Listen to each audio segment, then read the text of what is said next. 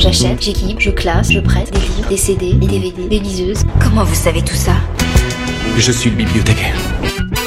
BAM Bibliothécaire au micro, la bulle culturelle des bibliothèques du Choletais, tous les mercredis à 17h45 sur Sun. Bonjour, moi c'est Fanny, bibliothécaire à la bibliothèque universitaire de Cholet. Mon travail consiste essentiellement en la gestion des périodiques et autres revues universitaires. Et justement, je me suis dit, les connaissez-vous? On en a sûrement une idée un peu faussée voulant mettre toutes les revues dans le même sac, à savoir ce sac un peu lourd, un peu indigeste ou élitiste qui contiendrait des revues difficiles à lire. Ben oui quoi, c'est universitaire. Eh bien, figurez-vous qu'il y en a pour tous les publics et tous les goûts. Bon, peut-être pas tous les publics quand même. Sinon, peut-être apercevriez-vous un j'aime lire dans nos rayons. Non, bien sûr, à la BU, nous essayons de coller au mieux avec les attentes de notre public adulte et étudiant. Droit, histoire, carrière sociale, management, vous trouverez un peu de tout ce qui correspond aux différentes filières présentes sur le campus. Aujourd'hui, je vais vous parler de deux revues susceptibles de convenir à un plus large public et que vous ne connaissez peut-être pas. Commençons par les collections de l'histoire, ou, je cite, le MOOC des passionnés d'histoire. Sans doute trop méconnue du grand public, elle est publiée en 1998 en complément de la revue L'Histoire. Dans l'extrait audio qui va suivre, la rédaction aborde ses envies pour sa ligne éditoriale. Écrire un article pour l'histoire, ce n'est jamais être tourner le dos euh, à la recherche. Ça, c'est très essentiel. C'est pas une vie euh, schizophrénique. Euh, c'est une manière d'essayer de d'écrire et de, et de communiquer le plus justement possible, le plus simplement possible. Ce qui ne veut pas dire être simpliste.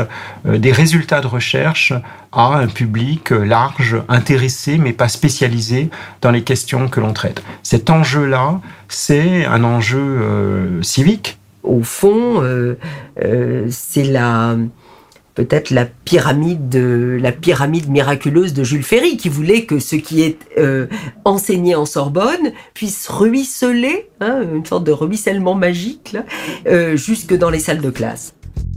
Revenons-en au hors-série Les collections de l'histoire. Il s'agit là d'un numéro qui aborde une thématique bien précise, préparée grâce à la synthèse de plusieurs articles recueillis dans les précédentes revues. À la manière d'une revue de presse, on pourrait presque appeler ça une revue de revue, de la revue de l'histoire. Bref, je poursuis. Elle est composée de multiples ressources telles que des cartes, des illustrations, des chronologies ou encore des infographies, qui la rendent très vivante et agréable à feuilleter. Je vous invite donc à l'essayer, la consulter. Enfin, penchons-nous sur la revue La documentation photographique. C'est un volume thématique d'histoire ou de géographie qui paraît tous les deux mois. Édité par CNRS Éditions, elle souhaite, je cite, contribuer à la diffusion du savoir auprès des citoyens et à être un précieux outil pour les étudiants et les enseignants. La revue s'ouvre par un état des lieux de la thématique, ce qu'on en sait, où en sont les recherches, ou encore les méthodes utilisées. Puis propose un sommaire découpé en trois grandes parties. À l'intérieur, à chaque double page, un article différent. Tous les dossiers sont traités avec clarté, utilisant un langage accessible, mais pas que. La revue a la particularité d'illustrer ses propos en y intégrant des peintures, photographies et autres iconographies qui animent la thématique. En somme, c'est une revue illustrée, produite par des chercheurs, historiens ou géographes, bien documentée donc, et accessible au plus grand nombre. À travers la brève présentation de ces deux revues, j'espère vous avoir donné envie d'essayer de nouvelles lectures. Après tout, on ouvre bien un livre sans connaître l'histoire qui va nous être contée. Restez à l'écoute de ce podcast, peut-être qu'il me prendra l'envie de vous en présenter d'autres. À très bientôt!